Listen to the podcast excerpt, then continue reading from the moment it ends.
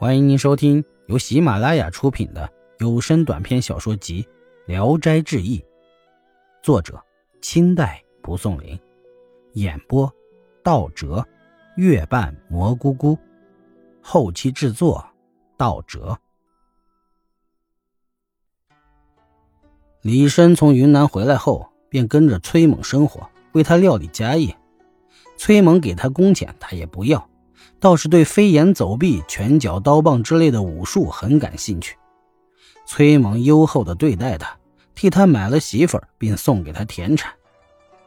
崔猛经过这次变故后，痛改前非，每每抚摸着壁上的十字花纹，想起母亲生前的训诫，就痛哭流涕。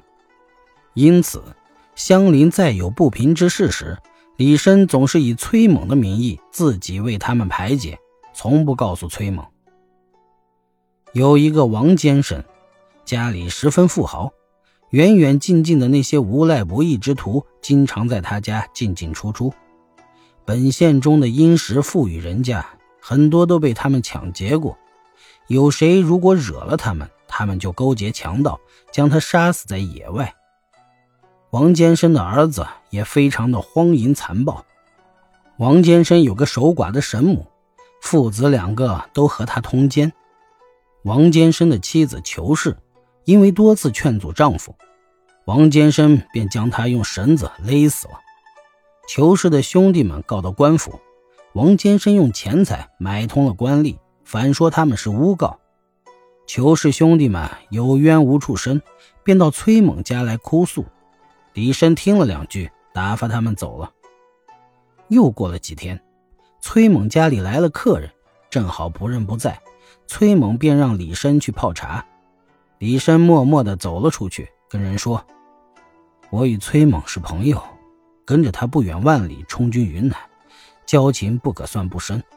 可他不但从没有给过我工钱，还拿我当仆人之时，我再也不甘心忍受了，便愤愤地走了。有人告诉了崔猛，崔猛惊讶他忽然变了心，但还没有感到有什么奇怪的。”李生忽然又打起官司，告了崔猛三年没给他工钱，崔猛这才大感惊异，亲自去官府和他对峙。李生愤愤地和崔猛争执不休，官府认为李生在无理取闹，将他赶了出去。又过了几天，李生忽然夜间闯进王坚生家，将王坚生父子连同王坚生的婶婶一并杀死。还在墙上贴了张纸条，写上自己的名字。等到官府追捕他的时候，他早已逃得无影无踪了。王家怀疑李生是崔蒙主使的，官府却不相信。崔蒙此时才恍然大悟：李生和自己打官司，原来是怕杀人后连累了自己。官府行文附近州县，紧急追捕李生。不久。正赶上闯王李自成打进了北京，这件案子也就搁了起来。明朝灭亡后，李生才携带家眷回来，仍旧和崔猛住在一起，二人和好如初。当时正值天下大乱，贼寇蜂拥而起。王坚生有个侄子叫王德仁，聚集起叔父生前所招的一帮无赖之徒。占山为盗，烧杀抢掠，无恶不作。一天夜晚，王德仁率领群盗倾巢而出，以报仇为名攻打崔家。崔猛正好有事外出，强盗攻破崔家大门后，李深才发觉，急忙翻墙逃出，趴在暗处。强盗搜不到崔猛和李深，便将崔猛的妻子掳了去，将所有的财物都搜掠一空。李生回去后，见家里只剩下一个仆人，又气又急。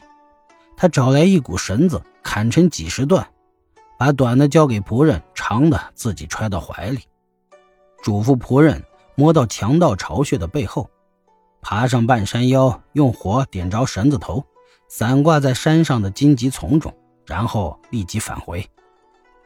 仆人答应着去了。李生曾见到强盗们腰里都扎着根红带子，帽子上系着红绢，他也一样打扮好了。正好家里有匹老母马，刚生了小马驹儿，强盗们没要，丢弃在门外。李生便把马驹拴在门口，自己骑上母马，直向强盗们的老巢冲去。本集演播到此结束，谢谢大家的收听，喜欢请点赞、评论、订阅一下。